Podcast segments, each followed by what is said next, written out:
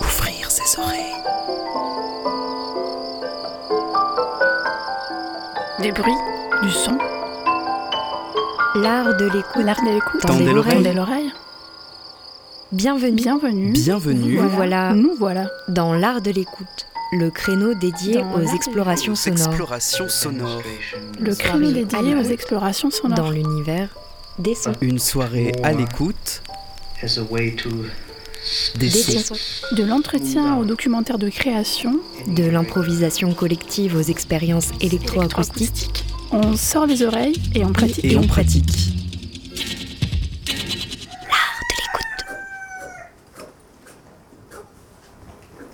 FM qui a de l'oreille.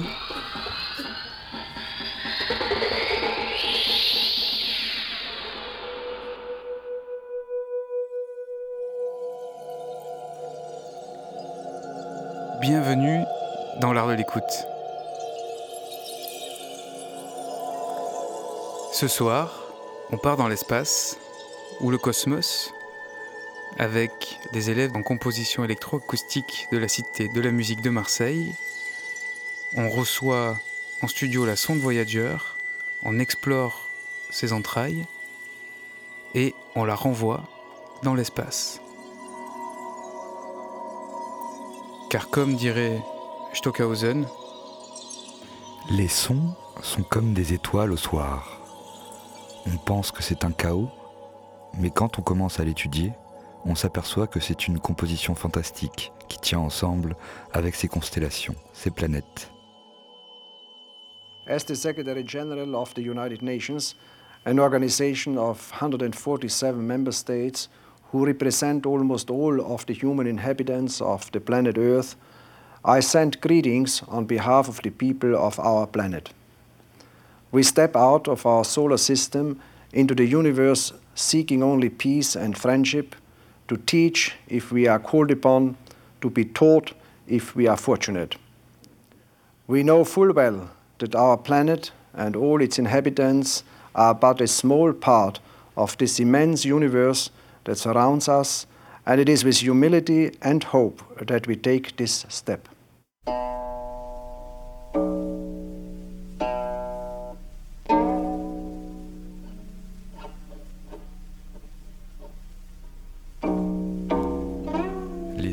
Vous écoutez sont issus de la capsule Voyageur envoyée par la NASA en 1977. Avant de vous dire comment la voix du président des États-Unis s'est retrouvée projetée dans le cosmos, j'aimerais faire un petit topo sur ce qu'est justement ce cosmos. N'ayez pas peur, nous n'aborderons pas d'équations et ne parlerons pas de la contraction de l'espace-temps. Mais alors, qu'est-ce que le cosmos? Et d'abord, où vivons-nous? Sur Terre, bien. La Terre est la cinquième planète du système solaire. Le Soleil, lui, n'est qu'une des 100 à 200 milliards d'étoiles de notre galaxie. Juste pour un point de comparaison, car on a souvent du mal à différencier les millions des milliards, un million de secondes, c'est 11 jours, un milliard de secondes, c'est 31 ans. Donc voilà pour des ordres de grandeur. Je reprends ma démonstration. La Terre est la cinquième planète du système solaire, le Soleil ne serait qu'une des galaxies de l'univers, lui-même composé de peut-être 2000 milliards d'autres galaxies. Chacune de ces galaxies est elle-même composée de milliards et de milliards d'autres étoiles, elles-mêmes faisant graviter dans leur champ des milliards et des milliards et des milliards et des milliards d'autres astres.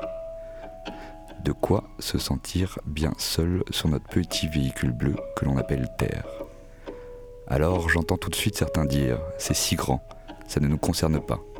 Ou bien d'autres ressentir l'angoisse d'un homme qui se rend compte soudain qu'il vit sur une île déserte.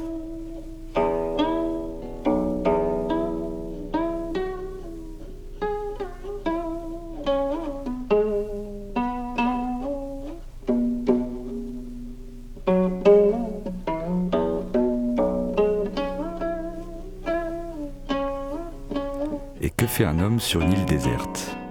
Il écrit un mot qu'il place dans une bouteille, qu'il envoie à la mer en espérant qu'elle trouve quelqu'un pour la lire. Eh bien, je reviens donc à ma capsule.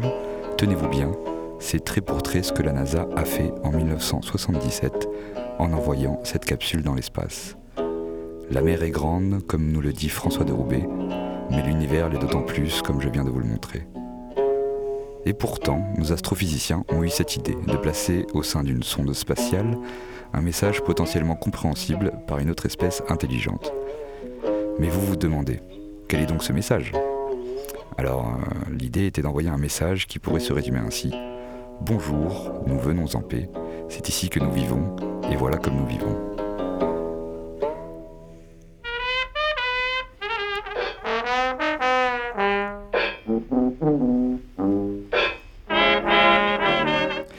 Alors il a fallu plus de 500 ans pour finaliser Notre-Dame de Paris et des milliers et des milliers de personnes pour laisser ce témoignage. Eux n'ont eu que quelques mois pour écrire ce message et ils étaient six. On sent déjà que ça part mal pour résumer la race humaine, la terre et la nature, surtout dans une Amérique puritaine des années 70.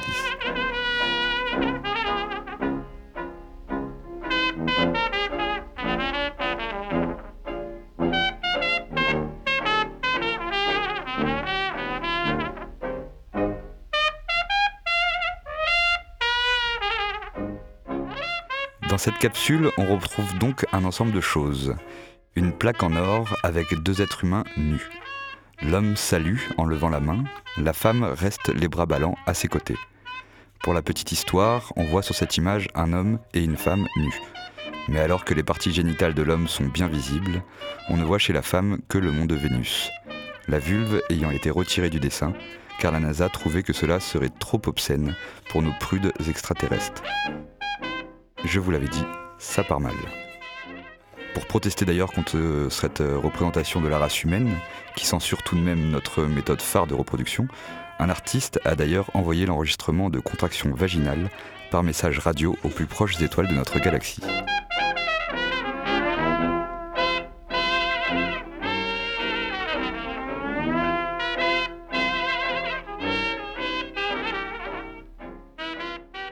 Sur cette plaque, on trouve aussi la position de la Terre dans le système solaire, ainsi que le trajet que la capsule voyageur est en train de faire. Pour représenter ce trajet, une flèche a été dessinée. Et c'est là que je dis à nos gentils extraterrestres, méfiez-vous. Car bien que la capsule voyageur soit pétrie de bons sentiments et de messages de paix, on ne se défait pas si facilement d'un passé belliqueux. Car dans notre culture, la flèche représente une direction, car nos ancêtres étaient chasseurs-cueilleurs, mais pour une espèce n'ayant pas la même histoire, une flèche, c'est un triangle isocèle et rien de plus.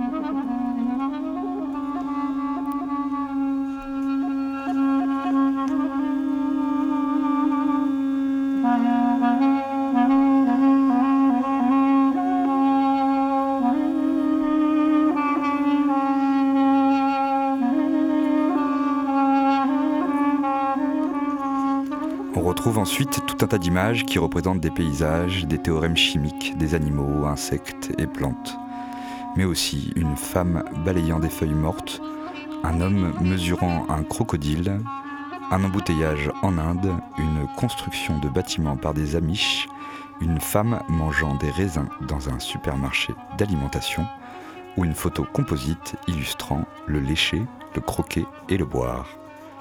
Oui, oui, vous seriez étonné de recevoir une carte postale avec l'une de ces images, et je pense qu'ils le seront aussi. On remarque aussi dans l'ensemble des documents de la capsule une surreprésentation de l'homme et de sa culture, et on se demande donc au final si l'homme se sent si seul sur cette planète, c'est peut-être qu'il ne voit pas bien ce qu'il y a autour de lui.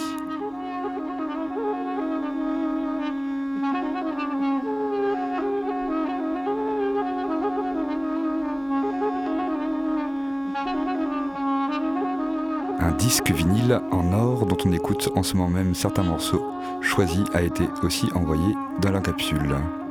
On retrouve sur ce disque un message en anglais qu'on a écouté au début du secrétaire des Nations Unies, du président des États-Unis, ainsi que divers messages dans diverses langues. On retrouve ensuite des sons de la Terre, des sons des inventions techniques de l'homme, ainsi que les râles et chants de certains animaux. Puis tout un tas de chansons traditionnelles qu'on écoute en ce moment, mais aussi Johnny B. De Chuck Berry. Alors, il y a quand même quelque chose de grandiose et de ridicule dans cette entreprise, suivant comment on la regarde. À l'écouter, on se dit qu'il y a aussi quelque chose d'assez touchant. Et puis, cette démarche me fait finalement beaucoup penser à ce que nous faisons ici à la radio. Nous ne savons pas si quelqu'un nous écoute, et pourtant, nous mettons tout en œuvre pour que cette communication existe. Et de ce fait, qu'il y ait vraiment quelqu'un qui m'écoute ou non, importe peu. Car grâce à mon discours, quelqu'un d'autre existe. Nous ne sommes donc pas seuls à partir du moment où nous pouvons l'imaginer.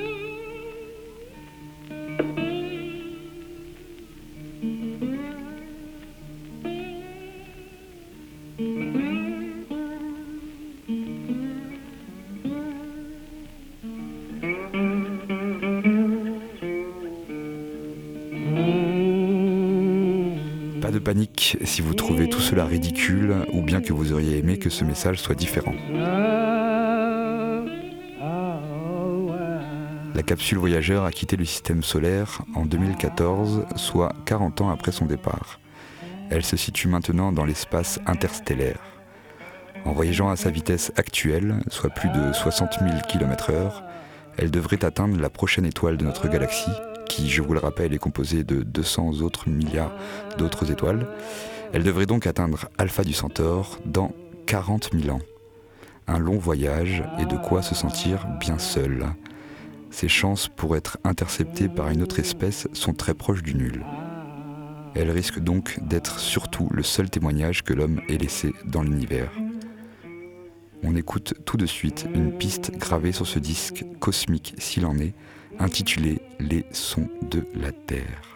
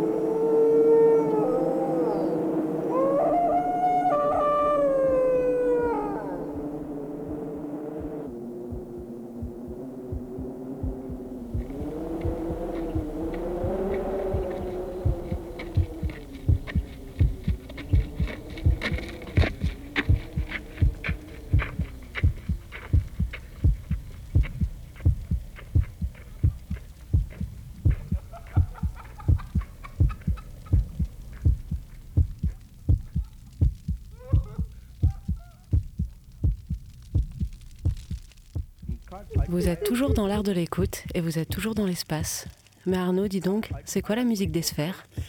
Alors, quand on parle de musique et, d'espace, on pense à, une théorie en fait qui, date euh, de l'Antiquité, qui s'appelle la musique des sphères. Et donc, euh, c'est une théorie euh, d'origine qui, nous vient de Pythagore, en tout cas des adeptes de Pythagore, et qui dit que les, que les planètes, l'espace entre les planètes est régi par des rapports numériques qui sont harmonieux et euh, donc dans la représentation géocentrique euh, de l'univers, et que ces planètes, les astres euh, de notre système solaire, sont répartis selon des proportions musicales. Et donc les distances entre les planètes, cette théorie nous dit que ça correspond à des intervalles musicaux. Un intervalle musical, c'est un espace entre deux notes différentes. Donc si on prend la gamme do, ré, mi, fa, sol, la, si, do, il y a un intervalle entre chacune des notes, c'est la distance qui sépare ces deux notes. Donc Pythagore, il était philosophe et mathématicien au VIe siècle avant Jésus-Christ. Et euh, pour lui et ses disciples, euh, tout était nombre et tout pouvait être expliqué, en, tout cas en comprenant, euh, en comprenant le nombre. Donc Pythagore, il a, notamment découvert en fait les rapports entiers qui, qui, avaient cours entre les intervalles musicaux. Donc je parle toujours des des, intervalles, genre des quintes, quartes, octaves, etc.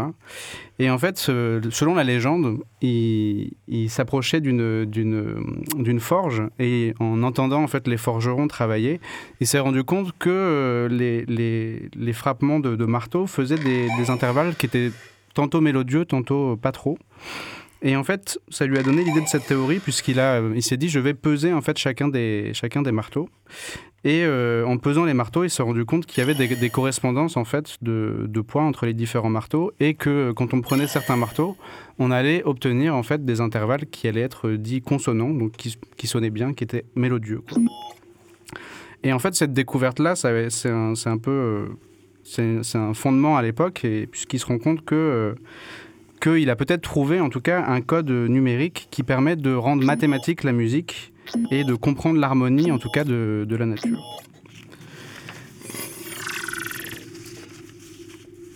Est-ce que ça s'est révélé vrai, du coup, sa, théorie?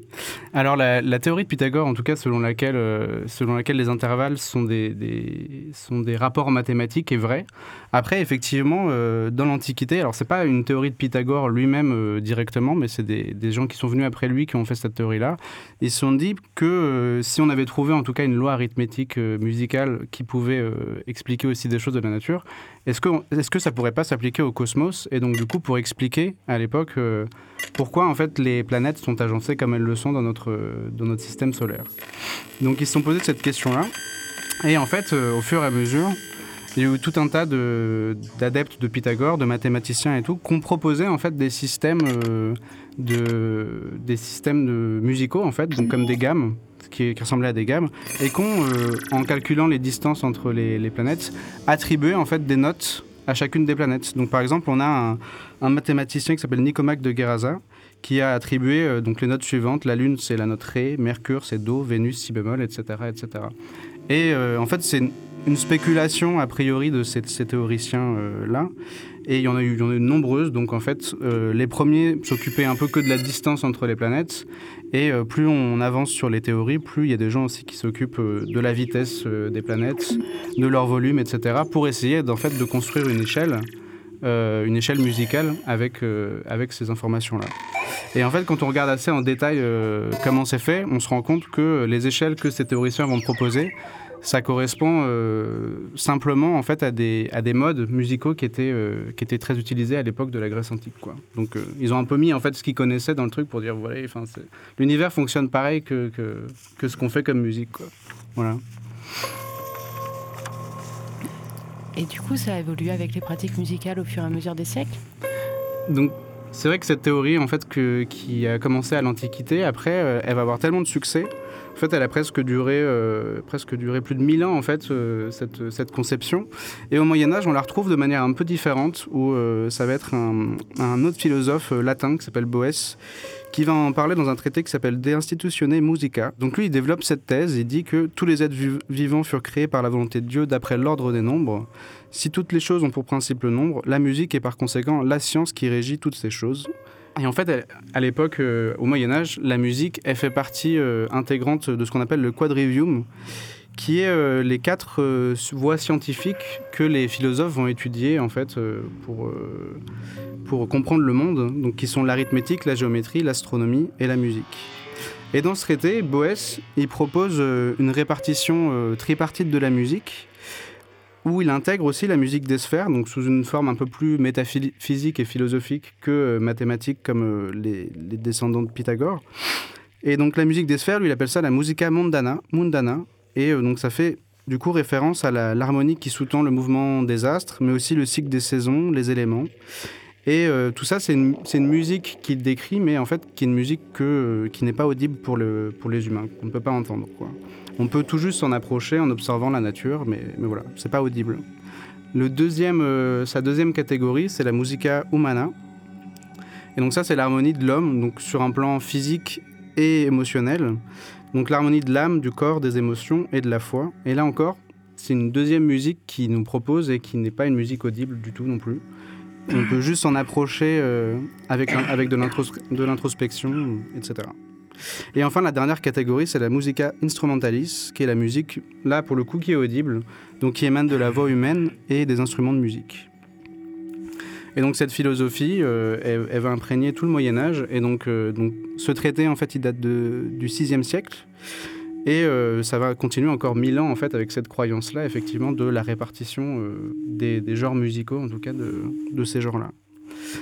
Et ensuite, plus tard, on a un- à la Renaissance un astronome et mathématicien très connu qui s'appelle Johannes Kepler, qui a euh, notamment catégorisé beaucoup d'objets euh, euh, spatiaux aussi en 1600 en- au XVIIe siècle. Et lui, en fait, il reprend cette théorie-là aussi de l'harmonie des sphères. Et lui, il propose un nouveau modèle. Donc le premier, le modèle antique, il était basé sur, sur des notes uniques, en fait, qui étaient associées aux planètes par rapport à leur distance entre elles. Et lui, il propose quelque chose de plus polyphonique. Et euh, selon lui, donc, chaque corps céleste produirait un son éternel, caractérisé par des glissements continus entre deux notes. Et lui nous dit qu'il peut déterminer euh, la mélodie de chacune des planètes par, par rapport à sa distance par rapport au Soleil. Donc elle serait plus aiguë, plus elle est proche de- du Soleil, et plus grave, plus elle est éloignée. Par rapport à la forme de son orbite, donc l'étendue de son ambitus est proportionnelle à son, excentricité. Et surtout par rapport à sa vitesse angulaire, donc par rapport à la vitesse de, révolution de la planète, en tout cas, autour du Soleil. Et en fait, il constate notamment que les différences entre les vitesses euh, angulaires maximales et minimales d'un d'un corps, d'une planète, elles se rapprochent des proportions harmoniques qui avaient été trouvées euh, par Pythagore euh, avec cette expérience de la forge. Donc du coup, lui, il va euh, s'amuser à essayer de d'écrire euh, une mélodie, une, une sorte de partition pour chacun, chacune des planètes connues euh, à l'époque. Du coup, il, a- il attri- il attribue des notes de musique par rapport à la vitesse de chacune des planètes, dans, donc, dans les deux points, quand elles sont le plus rapprochées du Soleil et quand elles sont le plus éloignées. Et il, il arrive finalement à créer une partition à six voix. Donc en fait, il répartit les voix par rapport à ses calculs. Et, donc le chœur céleste qu'il forme, c'est composé de Mars qui fait le ténor. Il y a deux basses qui sont Saturne et Jupiter, une soprano qui est Mercure et deux altos, Vénus et la Terre. Par exemple, sur euh, la mélodie de la Terre, il, il se rend compte que la mélodie de la Terre varie d'un demi-ton et que ça fait mi, fa, mi. Et lui, il explique ça ainsi, il dit « La Terre chante mi, fa, mi. On peut même déduire de ces syllabes que sur notre Terre, la misère et la famine règnent. » Super. Donc, lui, il nous dit aussi qu'à quelques intervalles très rares, toutes les planètes chantaient ensemble dans un accord parfait. Et il dit que c'est peut-être arrivé euh, qu'une seule fois dans l'histoire, au moment de la création. Et il nous rappelle aussi euh, par cette phrase que l'ordre harmonique est seulement imité par l'homme, mais qu'il prend son origine dans l'alignement des corps célestes. Il dit En conséquence, on ne s'étonnera plus qu'une organisation des sons et d'un système musical d'excellence ait été mis en place par les hommes, puisqu'ils ne font rien d'autre que singer Dieu le Créateur et reproduisent comme sur un théâtre la coordination des mouvements célestes. Ces théories en fait qu'on qu'on couru pendant plusieurs euh, milliers d'années, c'est peut-être, euh, moi ce que, je trouve assez intéressant c'est là-dedans, c'est que c'est peut-être les premières euh, tentatives de sonification un petit peu des, sons, des objets célestes en tout cas, ou, de- ou des corps célestes. Et c'était des moyens en fait d'expliquer un petit peu pourquoi l'ordre du monde connu, de l'univers connu à l'époque, pourquoi les choses étaient agencées de cette manière.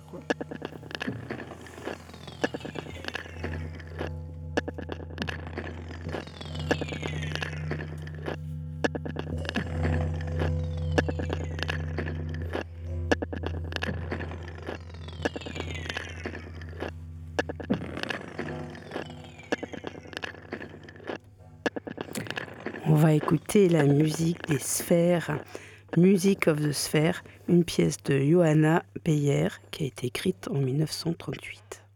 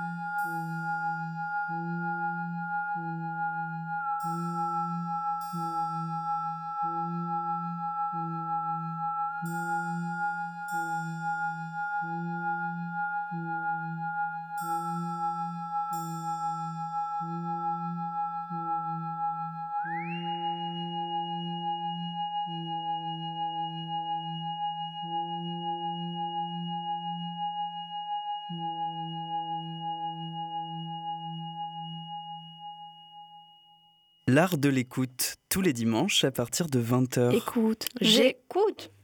Nous venons d'écouter une pièce de Johanna M. Beyer qui s'appelle Music of the Sphere. Et maintenant, nous allons écouter une interview de Richard Roland-Martinet, directeur du laboratoire Prisme à Marseille.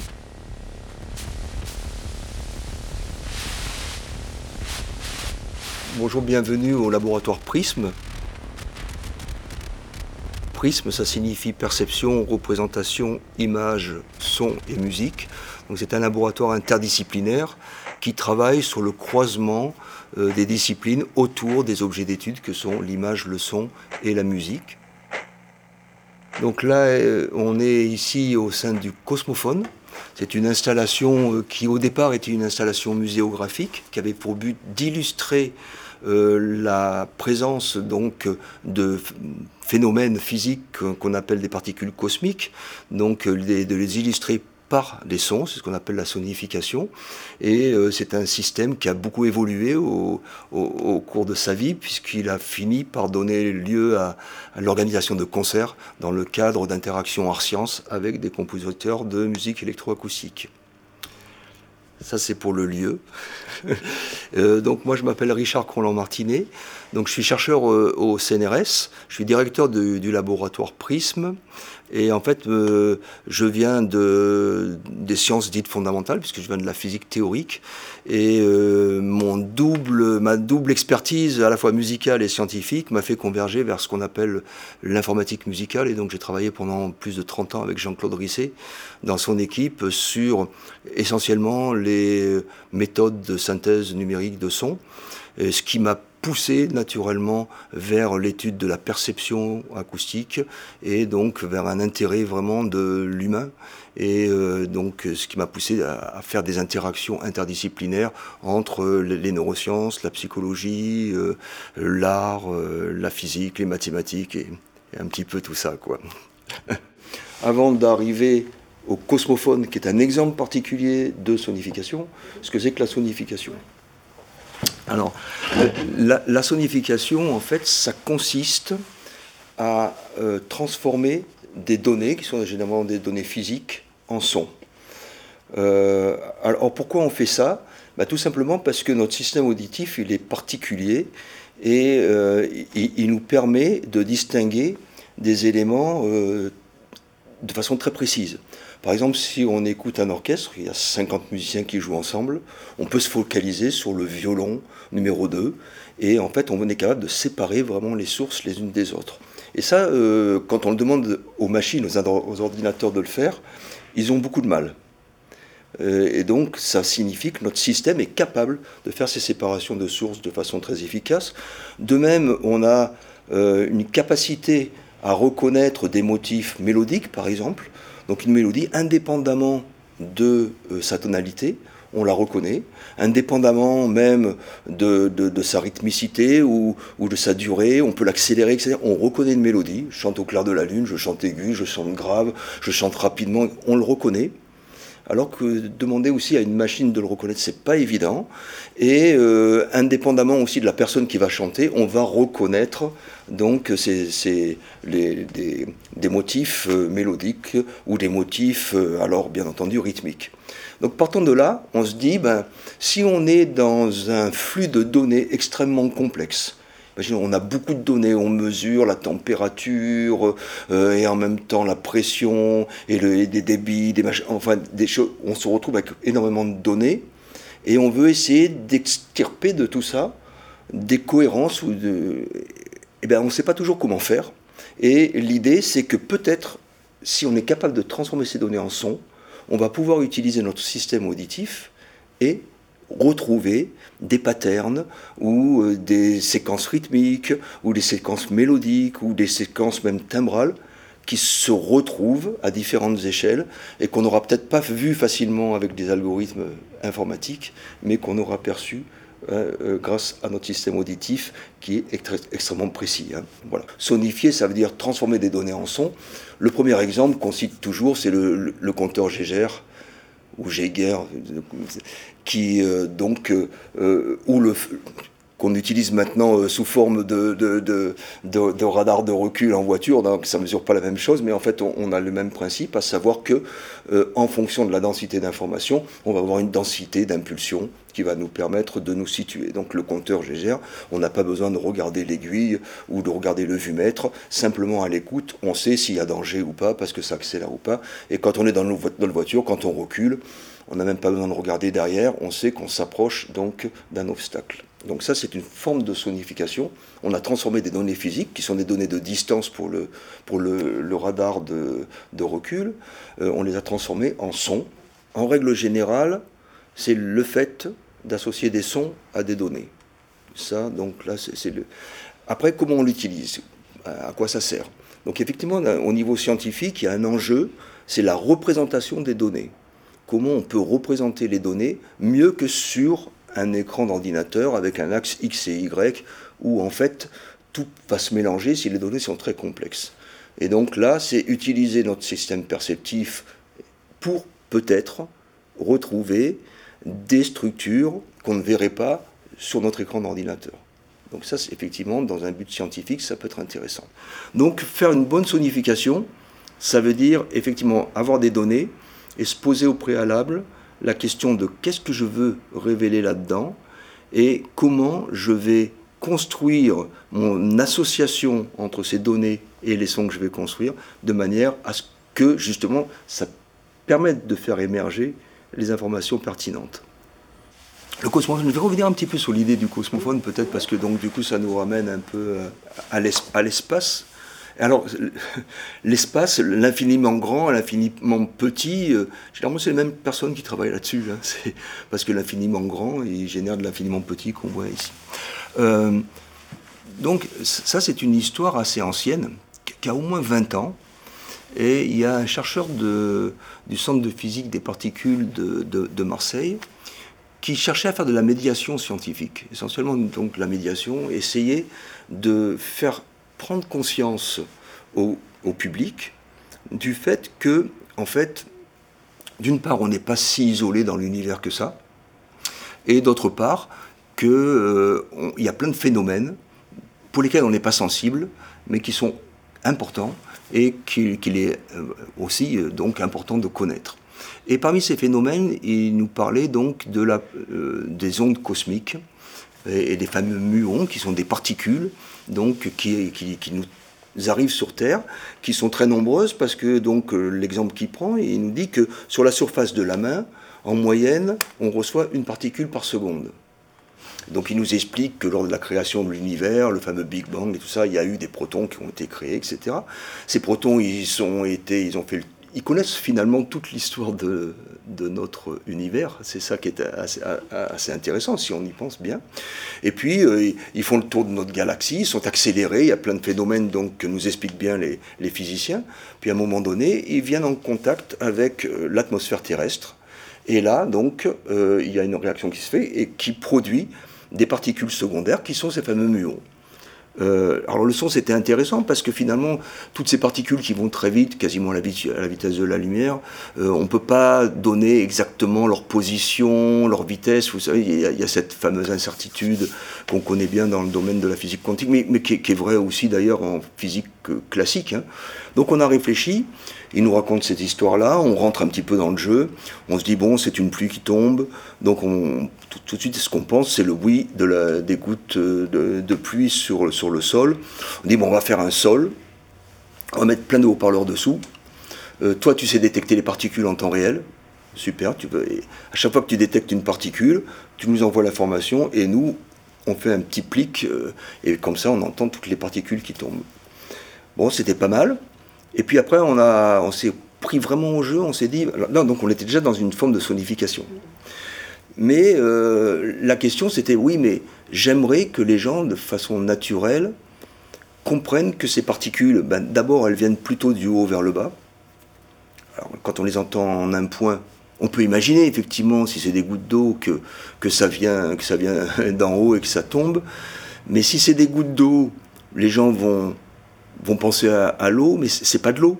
Ce sont des particules euh, qui sont invisibles, qui vont très vite. Comment donner cette sensation de vitesse, euh, cette sensation d'énergie et cette sensation aussi de déplacement dans l'espace? Alors là, on a revu notre copie, on s'est dit oui, il faut qu'on travaille dans l'espace et qu'on arrive à illustrer la trajectoire de particules cosmiques dans l'espace. Et donc là, on arrive à une forme de sonification. Ça rejoint un petit peu ce que je disais tout à l'heure. Qu'est-ce qu'on veut révéler? Parce qu'on aurait pu faire n'importe quel son. Pour, à chaque fois qu'on détecte une, particule, on fait bon, bon, bon, ou bonjour, bonjour, bonjour, puis on entend plein de bonjour. Et ça ne nous donne pas d'informations sur le phénomène physique. Et là, on est dans une médiation scientifique, on veut quelque chose d'intuitif, on veut que des enfants arrivent et puis aient déjà une compréhension simplement par le son du phénomène, et surtout s'interrogent et aient envie d'aller en savoir un petit peu plus. Donc euh, on a travaillé sur une installation. Ici, là, on est dans un petit cosmophone, petit parce que ça nous permet un petit peu de travailler dessus, euh, qui comporte quatre détecteurs de muons qui sont au sol et quatre détecteurs de muons qui sont en haut, sur le plafond. Donc vous voyez, c'est des grandes barres métalliques. Ça, ce sont des détecteurs donc, qui sont fabriqués par des physiciens de la physique des particules. Et eux, ils savent détecter ces particules que nous, on ne ressent pas. On ne les voit pas, on ne les ressent pas. À chaque fois qu'une particule passe là-dedans, donc le système génère une impulsion. Et cela, on va associer des sons à ces particules-là. Et si vous regardez bien, à côté de chaque détecteur, il y a un haut-parleur. Donc on a quatre détecteurs en haut, donc quatre haut-parleurs qui sont là-haut, quatre détecteurs qui sont euh, en bas, ils sont sous ces coffres, avec quatre haut-parleurs. Et ce qu'on va faire, c'est qu'on va générer des sons qui se déplacent dans l'espace et qui vont permettre d'illustrer la trajectoire réelle de la particule cosmique en temps réel. Et puis on se pose la question maintenant de comment donner la sensation naturellement d'une particule se déplace rapidement. Et là donc on a travaillé sur ce qu'on appelle la sémiotique des sons. Quand on entend un son, ben, automatiquement on lui donne un sens. Si je tape sur ce, sur ce morceau de, bois, et si je vous demande qu'est-ce que vous avez entendu, ben, vous allez me dire il y a quelqu'un qui a tapé sur un objet, je ne sais pas trop ce que c'est, mais il n'est pas en métal, il est en bois, et voilà. Donc, quelque part, on raconte tout de suite une histoire à partir de ça, c'est-à-dire qu'on on donne un sens au son. Bon, ça, ça s'explique, ça va dans le courant euh, de l'approche euh, écologique de la perception, où en fait, on s'est construit, notre système perceptif, il n'est pas là pour nous faire plaisir, pour écouter de la musique, il le fait, c'est bien, mais il est surtout là, présent pour notre survie, on a besoin de savoir s'il y a une bête sauvage qui nous court, qui, nous court après. Donc il faut qu'on reconnaisse la gestuelle, l'action, l'objet. Donc ça, c'est toute, toute, cette notion de sémiotique. Et nous, donc, on, part sur des paradigmes où, puisqu'on reconnaît des actions et des objets en écoutant un son, et de toute façon, on y revient naturellement. Hein. Si vous parlez après, si on veut parler de musique, on revient là-dessus, la typologie de Schaeffer et tout ça. Si vous regardez bien, et ces notions de masse, de il y a toujours une, notion d'objet et, quelque part aussi d'énergie euh, qui, est là. Hein. On, est dans de l'impulsif, est, mais on retrouve ces, grandes dimensions-là. Mais donc c'est nous qui choisissons les sons pour illustrer au mieux. Donc quelque part, on compose des sons. Et là, euh, quand on a commencé à discuter ça avec des compositeurs, et là, on discutait, on a beaucoup travaillé avec euh, Studio et Jacques Diennet, qui nous a dit, mais finalement, votre installation, c'est c'est une forme d'acousmonium un peu, mais qui est contrôlé par le cosmos. Euh, euh, on pourrait demander à des compositeurs de composer des musiques cosmophoniques et de, de les laisser euh, illustrer vraiment la façon dont ils se représentent finalement ce cosmos. C'est-à-dire qu'ils peuvent choisir les sons qu'ils veulent, ils ne sont pas forcément obligés de, mettre les ingrédients qu'on met pour la muséographie, c'est-à-dire l'effet Doppler, etc. Ils, peuvent jouer vraiment avec leurs leur propres leur propre sensations. Et puis, euh, ils peuvent aller chercher des éléments un peu particuliers, c'est-à-dire qu'à un moment donné, je peux déclencher des, sons particuliers quand deux sources de muons vont arriver euh, quasiment au même moment, ou des fois, il y a, des situations où, où euh, tous les détecteurs sont arrosés en même temps par des muons, hein, c'est ce qu'on appelle des gerbes de muons. Et donc, ils peuvent utiliser tous ces éléments-là pour construire finalement une œuvre, mais cette œuvre-là, elle va être jouée avec, elle va être interprétée, donc ils vont la composer, mais elle va être interprétée par un chef d'orchestre fou qui est le cosmos. Il faut se poser la question de qu'est-ce qu'on veut révéler et d'ajuster les sons. Il y a quand même un travail de conception sonore de manière à porter cette information. Hein. Donc moi ce que je veux, c'est que les gens détectent au mieux qu'il y a quelque chose qui se passe entre le haut et le bas, et qu'il y a une trajectoire qui se passe. Après c'est flou, euh, c'est pas grave, puisque finalement la physique est floue. Hein. c'est ce que je racontais au début, l'incertitude, etc. Manque de peau, à cause de nos deux oreilles dans le pot horizontal, on a du mal à savoir que ça vient du haut vers le bas euh, plutôt que de droite à gauche. Donc on n'est pas très bon hein, finalement pour la localisation. Euh, sauf si on aide un peu notre système perceptif. Et il se trouve que les sons impulsifs, on les détecte beaucoup, c'est ceux qu'on détecte le mieux. Donc on rajoute un petit clic là-haut, et puis suivant les endroits, on peut changer ce clic et l'adapter à l'environnement. Voilà. Donc là, on arrive dans la vision d'artiste. Hein. Extrait d'une pièce de Jean-Marc Montera. Vous voyez la relation, vous, euh, bah, bien sûr, en émission radio, on ne le voit pas, mais,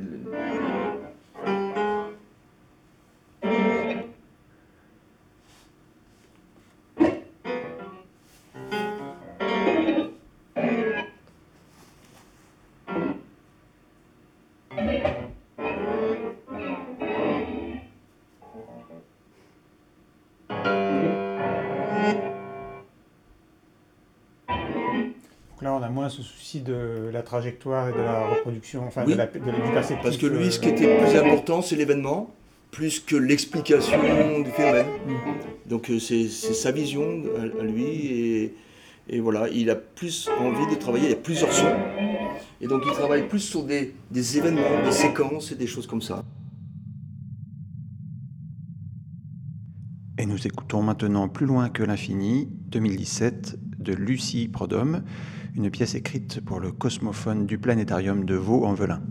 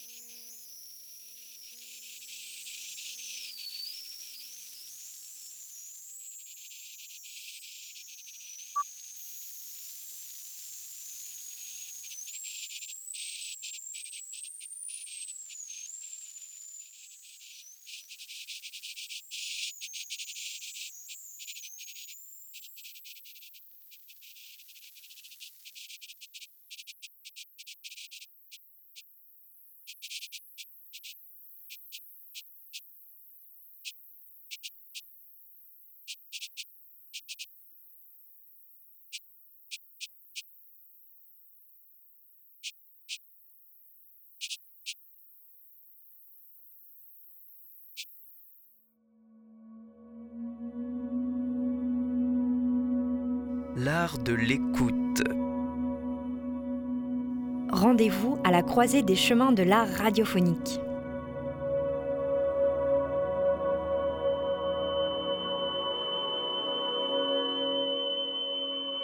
L'art de l'écoute, tous les dimanches, à partir de 20h. Nous nous envolons dans le cosmos préparé à tout, c'est-à-dire à la solitude, à la lutte, à la fatigue et à la mort. La pudeur nous retient de le proclamer, mais par moments nous nous jugeons admirables. Cependant, tout bien considéré, notre empressement se révèle être du chiquet. Nous ne voulons pas conquérir le cosmos. Nous voulons simplement étendre la Terre jusqu'aux frontières du cosmos. Telle planète sera aride comme le Sahara, telle autre glaciale comme nos régions polaires, telle autre luxuriante comme l'Amazonie. Nous sommes humanitaires et chevaleresques. Nous ne voulons pas asservir d'autres races. Nous voulons simplement leur transmettre nos valeurs et en échange nous emparer de leur patrimoine. Nous nous considérons comme les chevaliers du Saint Contact. C'est un second mensonge. Nous ne recherchons que l'homme. Nous n'avons pas besoin d'autres mondes. Nous avons besoin de miroirs. Nous ne savons que faire d'autres mondes. Un seul monde. Notre monde nous suffit. Mais nous ne l'encaissons pas tel qu'il est. Nous recherchons une image idéale de notre propre monde. Nous partons en quête d'une planète, d'une civilisation supérieure à la nôtre, mais développée sur la base du prototype de notre passé primitif. D'autre part, il existe en nous quelque chose que nous refusons, dont nous nous défendons et qui pourtant demeure. Car nous ne quittons pas la terre à l'état d'essence de toutes les vertus. Ce n'est pas uniquement une statue de l'homme héros qui s'envole. Nous nous posons ici, tels que nous sommes en réalité, quand la page se retourne et nous révèle cette réalité. Nous ne sommes plus d'accord sur ce que nous voulions le contact avec une autre civilisation.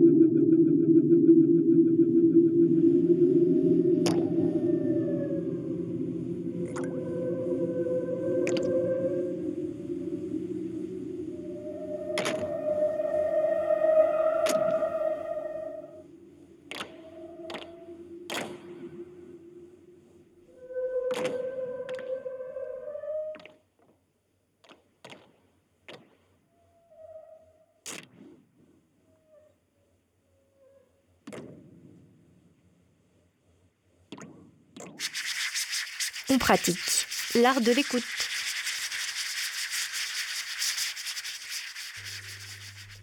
Vous êtes toujours dans l'émission L'art de l'écoute. On est parti très loin dans l'espace, entre la sonorisation du cosmos, la musique des sphères et Solaris. Alors maintenant, retour sur Terre, du côté de la fabrique des sons. On va aller traîner nos oreilles un peu de, ce côté-là. Qu'est-ce qui réunit un pot de confiture, un batteur d'œufs, des clés, un patin à roulettes et un bac à sable? Eh bien, c'est Aura Nichols qui les utilisait pour créer des sons de l'espace. Aura Nichols, vous connaissez? C'est une pionnière des effets sonores. Elle a été la première femme ingé son à diriger un département de bruitage dans l'histoire de la radio américaine.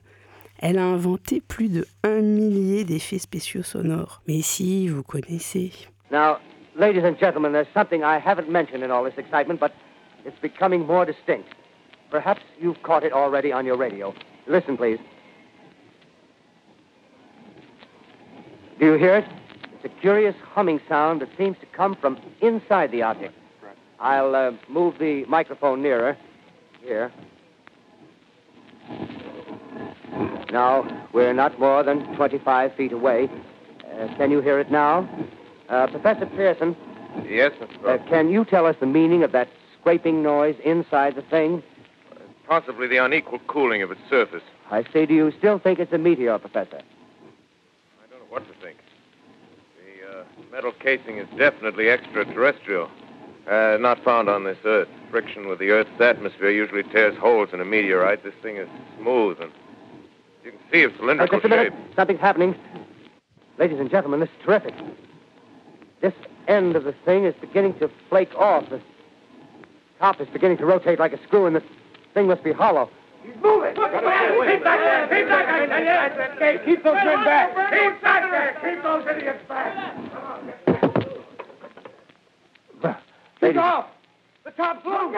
Le son des capsules des martiens qui s'ouvrent pour euh, envahir la Terre dans la guerre des mondes d'Orson Welles, c'est elle. Alors autant vous dire que c'est une personne importante pour nous, auditrices et auditeurs de fiction radiophonique, artisans et artisanes de création sonore, étudiants et étudiantes en électroacoustique. Pourtant, si on regarde l'article Wikipédia en français sur la guerre des mondes, aucune mention n'est faite de Aura Nichols, ça n'est pas crédité.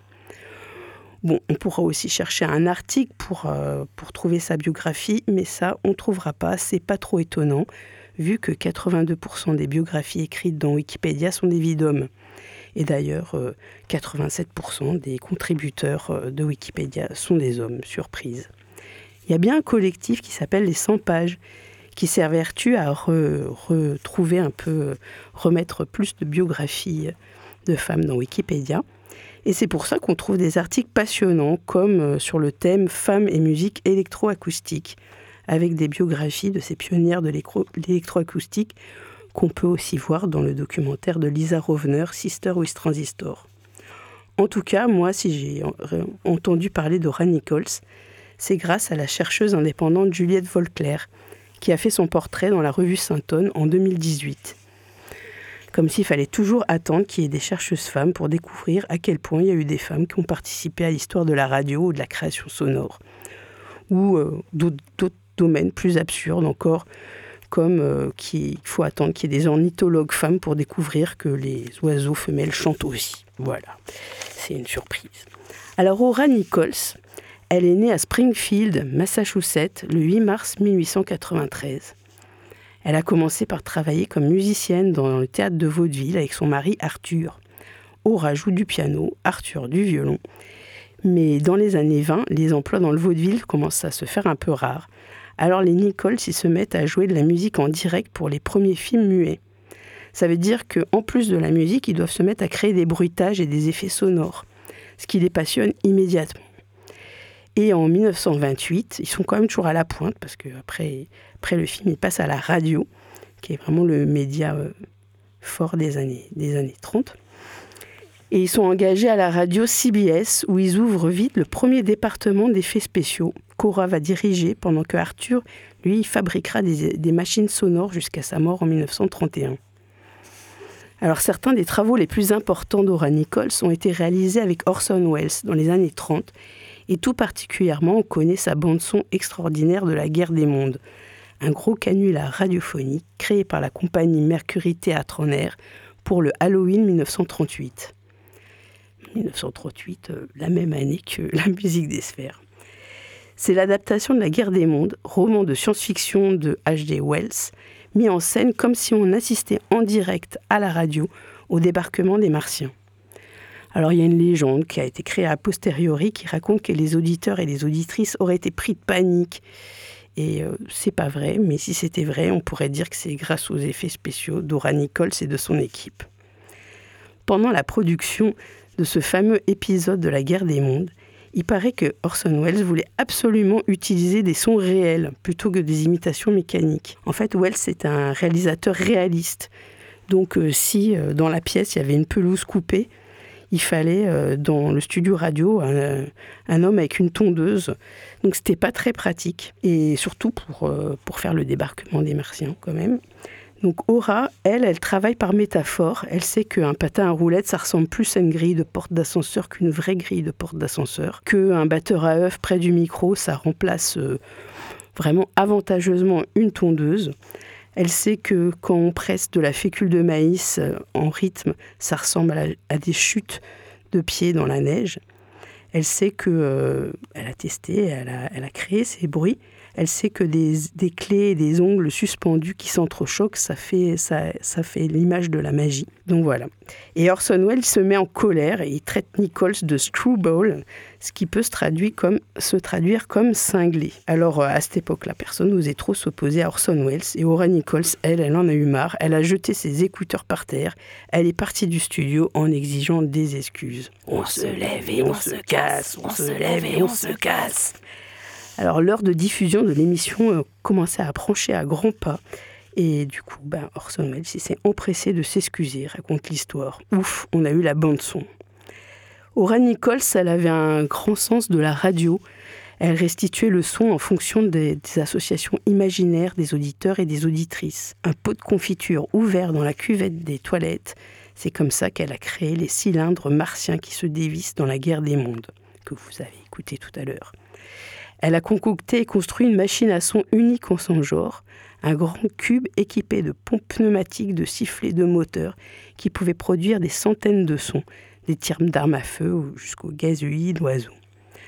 Alors merci Aura Nichols, merci Juliette Volclair, et on va terminer cette chronique par une petite ode sonore au bruitage de l'espace.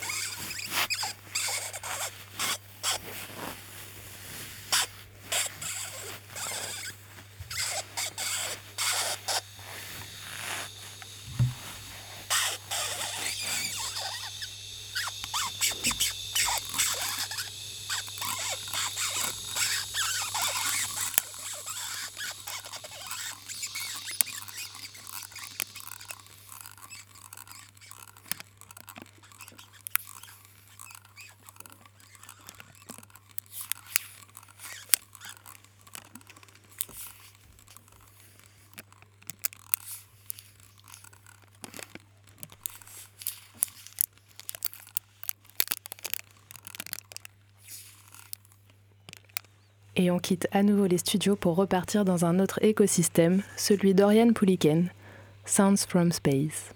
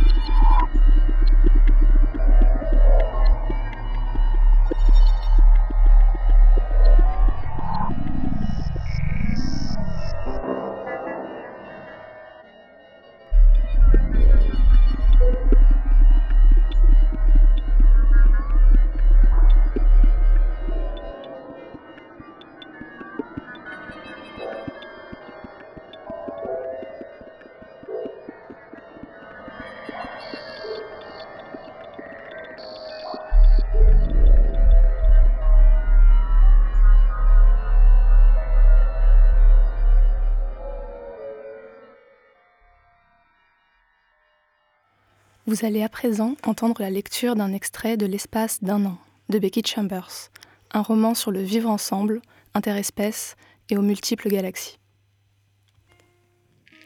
Le docteur Miam appréciait plus que tout une bonne tisane. Il en préparait tous les matins pour l'équipage, mais il s'agissait alors de fourrer un tas de feuilles dans un gros bidon. Une tasse individuelle, ça exigeait plus de rigueur un mélange soigneusement sélectionné pour s'harmoniser avec la journée. Le rituel l'apaisait. Chauffer de l'eau, doser les feuilles craquantes et les zestes de fruits dans le petit panier, ôter doucement l'excédent du bout de ses coussinets, regarder la couleur s'élever dans l'eau comme de la fumée. La tisane, c'était une boisson de rêveur. Chez lui, ça n'existait pas. L'eau chaude, on y dormait, on ne la buvait pas. On se privait de tant de délices pour la seule raison que personne n'avait jamais pensé à absorber la substance. Pas de tisane, pas de soupe, pas de mic. Bon, le mic, ce n'était pas une perte. Le docteur Miam ne partageait pas l'enthousiasme de ses camarades pour la boisson trouble. Ça lui faisait penser à de la boue, et pas d'une façon agréable. Assis sur un banc dans l'aquarium, plongé dans ses pensées, il laissait sa tisane refroidir. Rosemary, face à lui, serrait son mug dans ses mains osseuses d'humaine. Silencieuse, elle l'écoutait réfléchir à voix haute. Ils avaient chacun l'air d'un phénomène aux yeux de l'autre. Lui pour ne jamais se taire, elle pour penser sans bruit. Elle avait appris à déchiffrer ses bourdonnements, il le savait aussi, et cela rendait le silence de la jeune femme fort amical. Les idées qu'il fredonnait ne dataient pas de la veille et elles étaient bien gardées. Kiddy l'avait une fois accusé de refouler ses sentiments, mais c'était là un concept d'humain. Croire qu'on pouvait dissimuler ce qu'on ressentait et faire comme si de rien n'était. Le docteur Miam connaissait chacun de ses sentiments, chaque joie, chaque douleur. Il n'avait pas besoin de les examiner pour les sentir. L'obsession des humains pour le bonheur lui avait toujours paru cocasse. Nul un tel ne pouvait supporter un bonheur permanent, pas plus qu'une colère permanente, ou l'ennui, ou la peine. La peine. Oui, c'est cela que Rosemary avait besoin qu'il retrouve aujourd'hui. Il ne fuyait pas sa peine, il n'en niait pas l'existence. Il pouvait l'étudier à distance, comme un scientifique observe un animal. Il l'acceptait, l'accueillait, reconnaissait qu'elle ne disparaîtrait jamais. Elle faisait partie de lui, autant que des sentiments plus agréables, et davantage presque.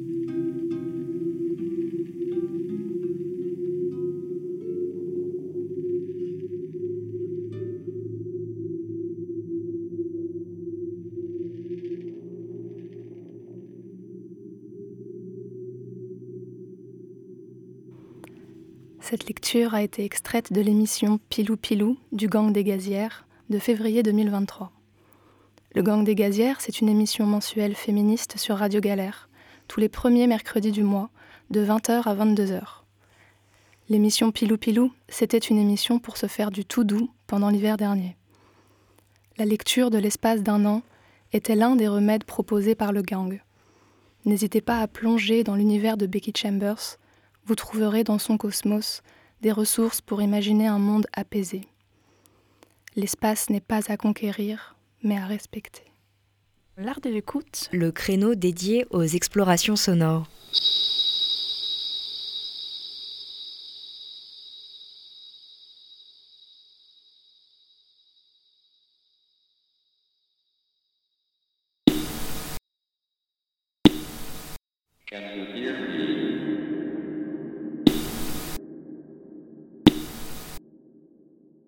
Can you hear me?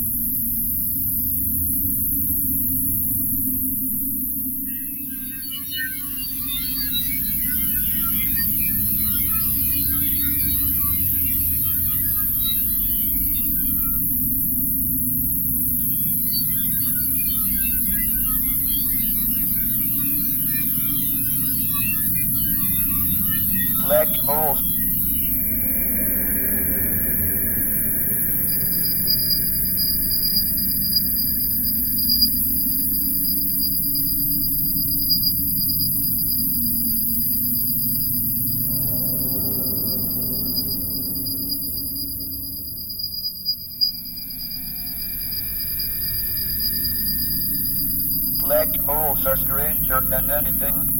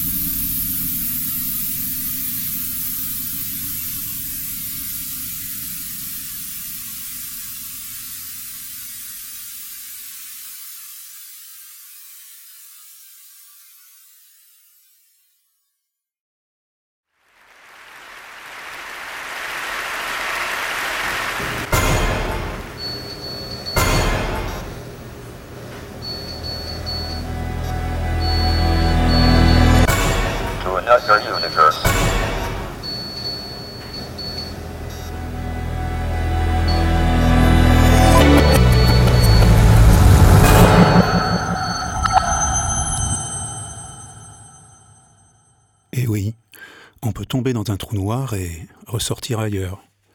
C'est plutôt une bonne nouvelle, et c'est peut-être ce qui est arrivé à la sonde Voyager. Peut-être est-elle déjà arrivée à destination. Voilà. C'était une composition à partir et uniquement d'un entretien, d'un court entretien de Stephen Hawking, le spécialiste de l'espace et des trous noirs. Ce drôle de petit bonhomme euh, dans une chaise roulante, mais génial. Peut-être lui aussi est-il tombé dans un trou, un trou noir. Pas dans le trou de l'oubli, en tout cas, j'espère. Par contre, il y en a qu'on a oublié, c'est et il y en a beaucoup là-haut. Ce sont des animaux, notamment euh, Laika, la chienne envoyée dans l'espace. Laika, c'est le sujet, c'est l'animal favori de Juliette Chartier, de sa composition Cimetière spatial.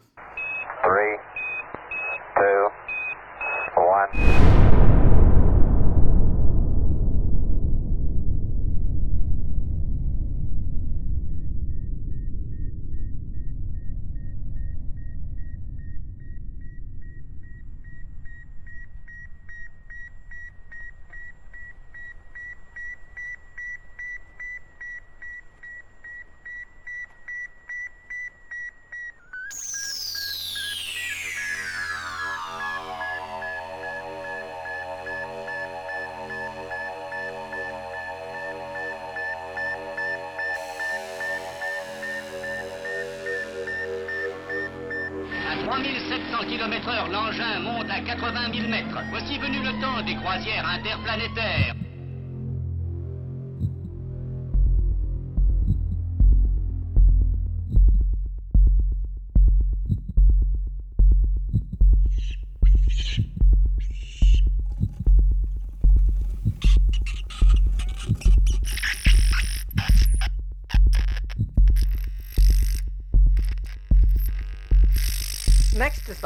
Of Laika, the dog, in Sputnik number 2. Habité par un être vivant, le premier saut hors de notre monde est réussi. Et pour la première The fois, Russians have not said so officially, but they have indicated strongly an effort will be made to bring the dog back to Earth alive.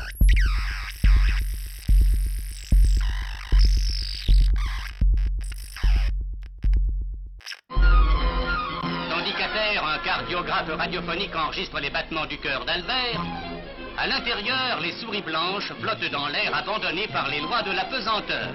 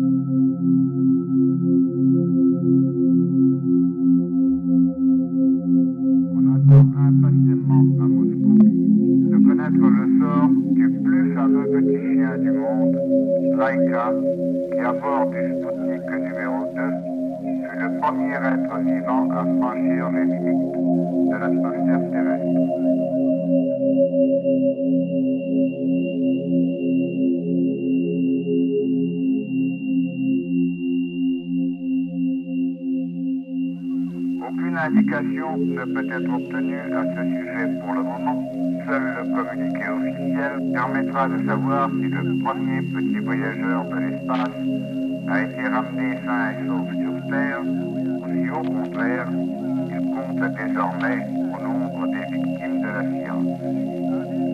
En attendant, l'ambiance de fête continue à régner sur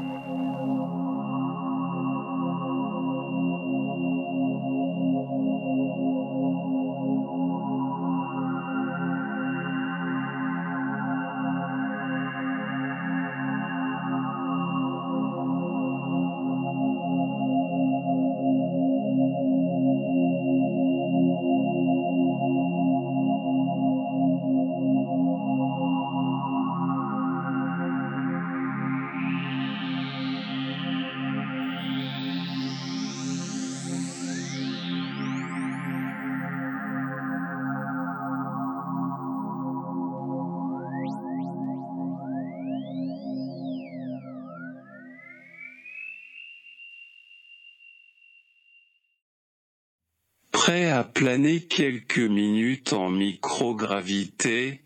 Point d'interrogation. L'espace, une destination touristique tendance, espace. On trouvera des solutions ailleurs Point d'exclamation. Où atterrir Point d'interrogation. Privé d'espace, espace privé point. Est-ce que les extraterrestres nous écoutent? Point d'interrogation. Dans moins de 20 ans on verra plus de satellites que d'étoiles à l'œil nu, espace. C'est encore le bon temps des colonies, virgule. Y a-t-il une planète de rechange? Ouvrez les guillemets. Quel est le son de vingt mille objets en orbite? Point à la ligne. Comment représenter l'humanité? Barbie, Michael Jackson ou l'abbé Pierre en majuscule? Manifeste pour un ciel sombre et silencieux, entre parenthèses. Cabine avec douche et vue sur Terre en minuscule. Personne ne nous entendra rire dans l'espace accent grave. À quoi bon lever la tête à l'heure de l'Anthropocène? Accent circonflexe. Je traverse la galaxie et je vous trouve un travail, fermez les guillemets.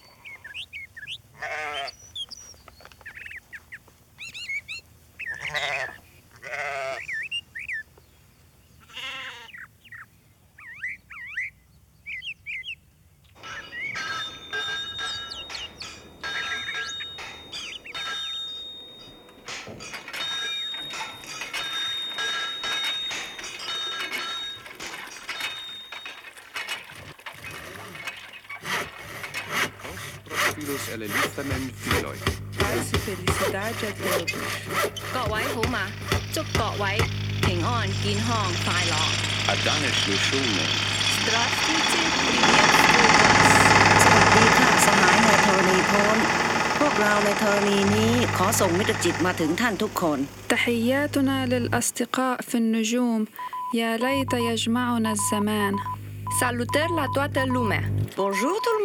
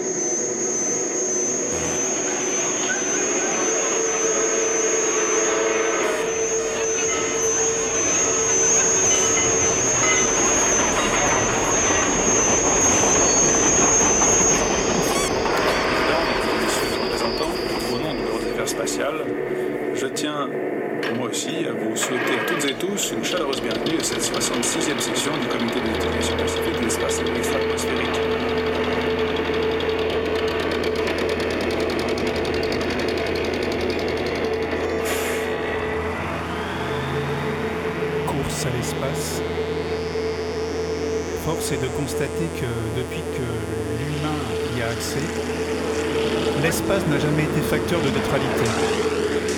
De fait, les humains y ont créé des services militaires et civils qui ont été facteurs de domination stratégique, scientifique ou commerciale. Leurs comportements ont engendré volontairement ou non un déséquilibre qui s'oppose à la neutralité. Un exemple intéressant est celui des astronautes. Ils ont toujours été considérés comme des personnes envoyées pour l'humanité, qui permettent de poursuivre des expériences scientifiques au bénéfice des êtres humains restés sur Terre et peut-être demain de ceux qui voyageront dans le système solaire, voire au-delà. Mais en réalité, ils ont particulièrement défendu le drapeau de leur pays et pris part à une course à l'espace vive. Or, existe-t-il une course sans convoitise?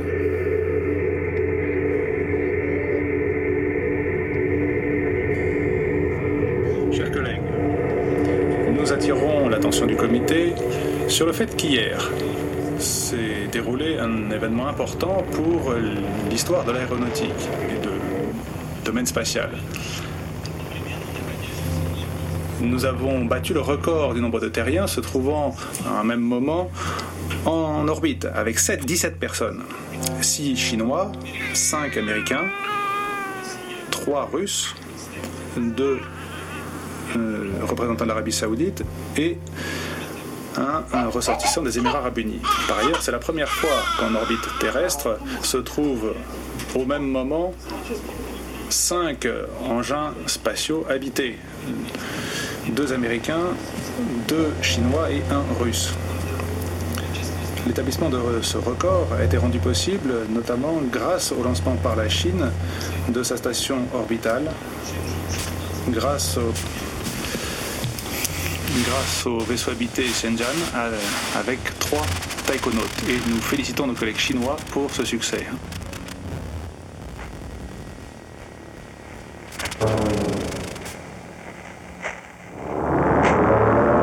En fait, cette volonté humaine, voire ce besoin d'aller toujours plus haut, toujours plus loin, de conquérir un monde inconnu et a priori inaccessible, n'a jamais cessé.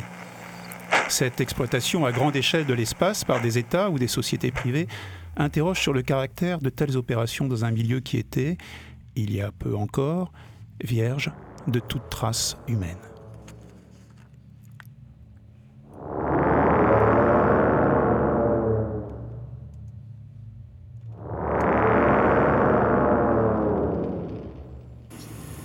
Ce qui est du registre des Nations Unies sur les objets lancés dans l'espace, je suis heureux de noter qu'en 2022, 2055 objets spatiaux fonctionnels et 44 objets spatiaux non fonctionnels ont été immatriculés auprès du secrétaire général. Toujours en 2022, 317 notifications de rentrée d'objets spatiaux ainsi que des informations supplémentaires pour 12 objets spatiaux ont également été reçues. Et en 2023, à ce jour, nous avons déjà reçu des immatriculations pour quelques 1140 objets spatiaux opérationnels.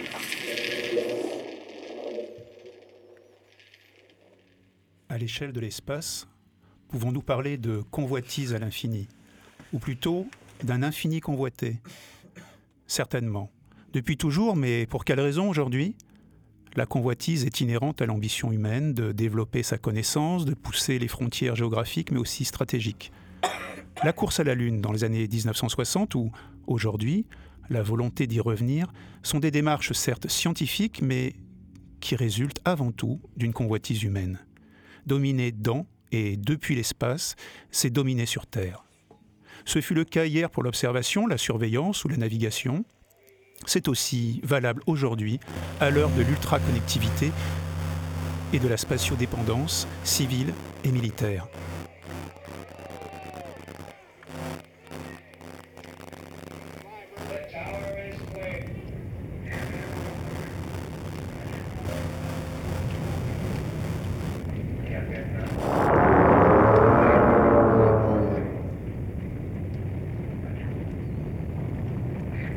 Groupe souligne sa ferme conviction du fait que l'utilisation et l'exploration de l'espace doivent se faire de manière exclusivement pacifique afin de réaliser notre vision partagée de l'avenir au bénéfice et dans les intérêts de tous les pays, quel que soit leur degré de développement économique ou scientifique, et conformément au corpus applicable du droit international. Un accès universel et égal à l'espace pour tous les pays, sans discrimination, quel que soit le niveau de développement scientifique, technique ou économique des pays, ainsi qu'une utilisation équitable et rationnelle des bénéfices tirés de l'espace dans l'intérêt de l'humanité tout entière, le principe de non-appropriation de l'espace, y compris de la Lune et des autres corps célestes, et bien évidemment la coopération internationale dans l'élaboration des activités spatiales, notamment celles qui sont mentionnées dans la déclaration sur la coopération internationale dans l'exploration et l'utilisation de l'espace extra-atmosphérique au bénéfice et dans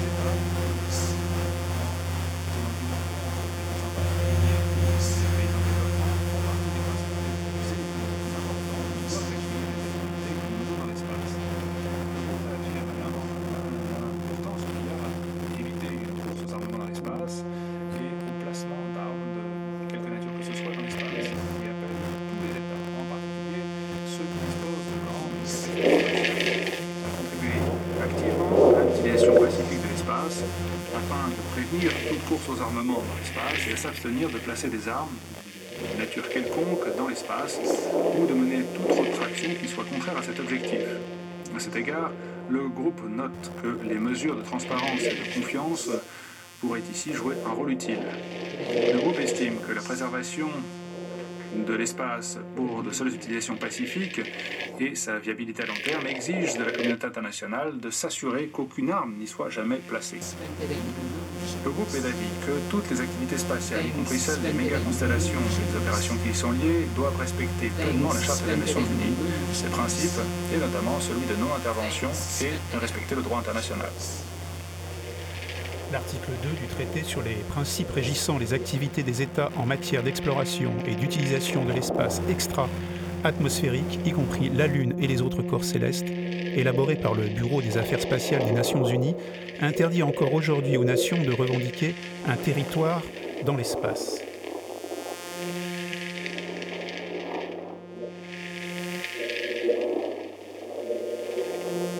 Chers collègues, l'utilisation pacifique de l'espace commence par la paix sur la Terre, commence par le respect de l'égalité entre les États, commence par le respect de la souveraineté et l'intégrité territoriale des États commence par le non-recours à la force ou menace du recours à la force. Et si nous n'y parvenons pas sur la Terre, nous n'y parviendrons pas non plus dans l'espace.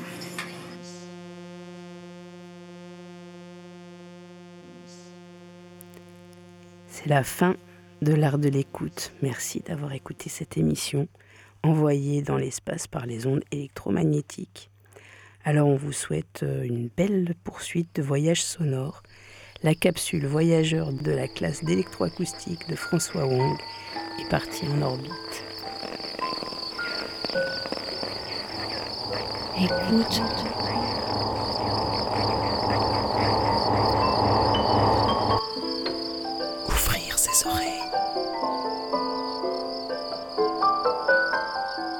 Des bruits, du son.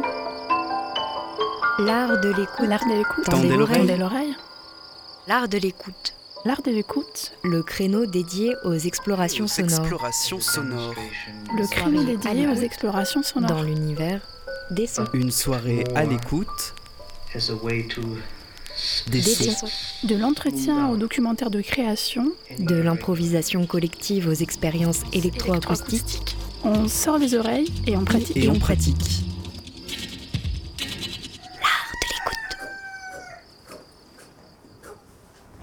Une FM qui a de l'oreille.